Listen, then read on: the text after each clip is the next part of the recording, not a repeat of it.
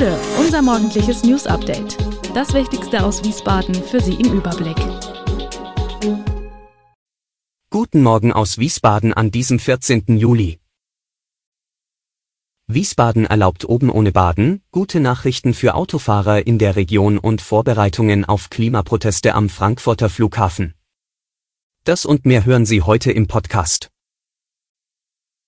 In der hessischen Landeshauptstadt darf ab heute oben ohne gebadet werden, künftig ist jeder Besucherin und jedem Besucher selbst überlassen, ob sie oder er in Wiesbadener Schwimmbädern ein Oberteil trägt.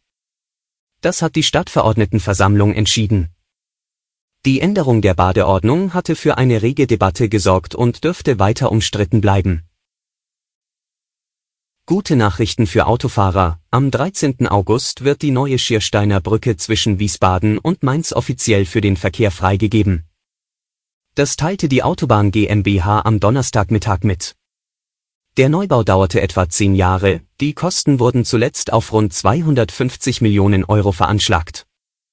Das sind knapp 34 Millionen Euro mehr als zu Beginn noch geplant. Zur Eröffnung haben sich nun unter anderem Bundesverkehrsminister Volker Wissing, der hessische Verkehrsminister Tarek Al-Wazir sowie der rheinland-pfälzische Verkehrsstaatssekretär Andi Becht angekündigt. Der SV Wien Wiesbaden hatte auf seiner Rückreise vom Trainingslager im Zillertal mit Schwierigkeiten zu kämpfen. Aufgrund von Unwettern fiel der geplante Flug von Innsbruck nach Frankfurt aus. Das Team versuchte stattdessen mit dem Zug nach Hause zu kommen, aber aufgrund von Zugausfällen und Verspätungen gestaltete sich auch das schwierig. Schließlich erreichte die Mannschaft Nürnberg und von dort aus gelangten sie per Großraumtaxi nach Hause. Am Donnerstag haben die Spieler trainingsfrei, während Trainer Markus Kauczynski sie am Freitag wieder auf dem Trainingsgelände erwartet. Am Samstag steht ein Testspiel gegen den belgischen Erstligisten St. Truiden in der Brita Arena auf dem Programm, im Rahmen der offiziellen Saisoneröffnung mit Rahmenprogramm. Ein Blick zum Schiersteiner Hafen.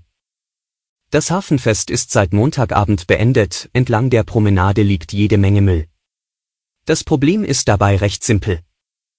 Alle Mülleimer an der Promenade wurden vor dem Fest abmontiert und auch bis Donnerstag nach dem Hafenfest nicht wieder angebracht. Der Ortsvorsteher will nun möglichst bald das Gespräch mit dem Verschönerungsverein Schierstein suchen. Gemeinsam wollen sie herausfinden, was man dazu beitragen kann, dass das Hafenfest gesichert bleibt. Viele Ehrenamtler beklagen, dass die Auflagen für Veranstaltungen wie das Hafenfest immer strenger würden und auch die Belastung für die Organisatoren immer weiter zunehme. Kurz vor seinem Urlaub stellt sich Kanzler Scholz heute den Fragen der Hauptstadtpresse. Thema wird wahrscheinlich auch ein Vorstoß seines Parteivorsitzenden Lars Klingbeil zur Abschaffung des Ehegattensplittings sein. Bei einem Bürgerdialog in Füssen gestern Abend sagte Scholz, das Ehegattensplitting sei Gesetzeslage in Deutschland. Natürlich gebe es aber Diskussionen darüber, so Scholz weiter, ob es nicht unverhältnismäßig sei, gerade bei denjenigen, die viel verdienen. Bei der traditionellen Sommerpressekonferenz in Berlin stellt sich der SPD-Politiker kurz vor seinem Urlaub für etwa 90 Minuten den Fragen der Hauptstadtjournalisten. In den USA treten Schauspielerinnen und Schauspieler in den Streik. Nachdem bei Verhandlungen mit dem Verband der TV- und Filmstudios keine Einigung erzielt werden konnte, werde ab Mitternacht die Arbeit niedergelegt, teilte die Schauspielergewerkschaft am Donnerstag in Los Angeles bei einer Pressekonferenz mit. Der Streik ist ein weiterer harter Schlag für die Unterhaltungsindustrie in den USA, denn seit dem 2. Mai haben bereits die Drehbuchautoren ihre Arbeit niedergelegt. Mit einem Doppelstreik können nun nach Einschätzung von US-Medien kaum noch Filme und Serien gedreht werden. Stars wie Meryl Streep, Jennifer Lawrence, Ben Stiller und Pedro Pascal bekundeten öffentlich ihre Solidarität. Der Frankfurter Flughafen bereitet sich auf mögliche Aktionen von Klimaaktivisten vor.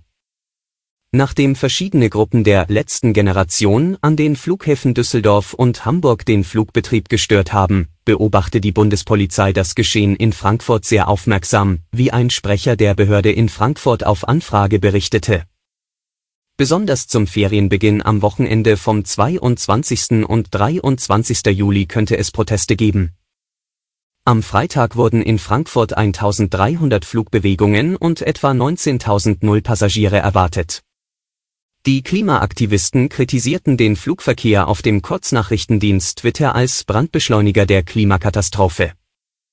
Bereits im Juni hat die Bundespolizei in Frankfurt nach eigenen Angaben eine Übung angesetzt, um sich auf Protestaktionen der letzten Generation vorzubereiten.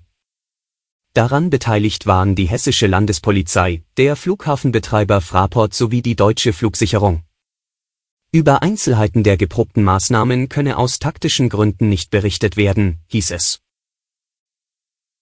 Alle Infos zu diesen Themen und noch viel mehr finden Sie stets aktuell auf www wiesbadener-kurier.de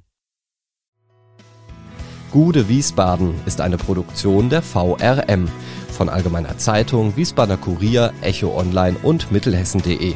Redaktion und Produktion die NewsmanagerInnen der VRM. Ihr erreicht uns per Mail an audio.vrm.de.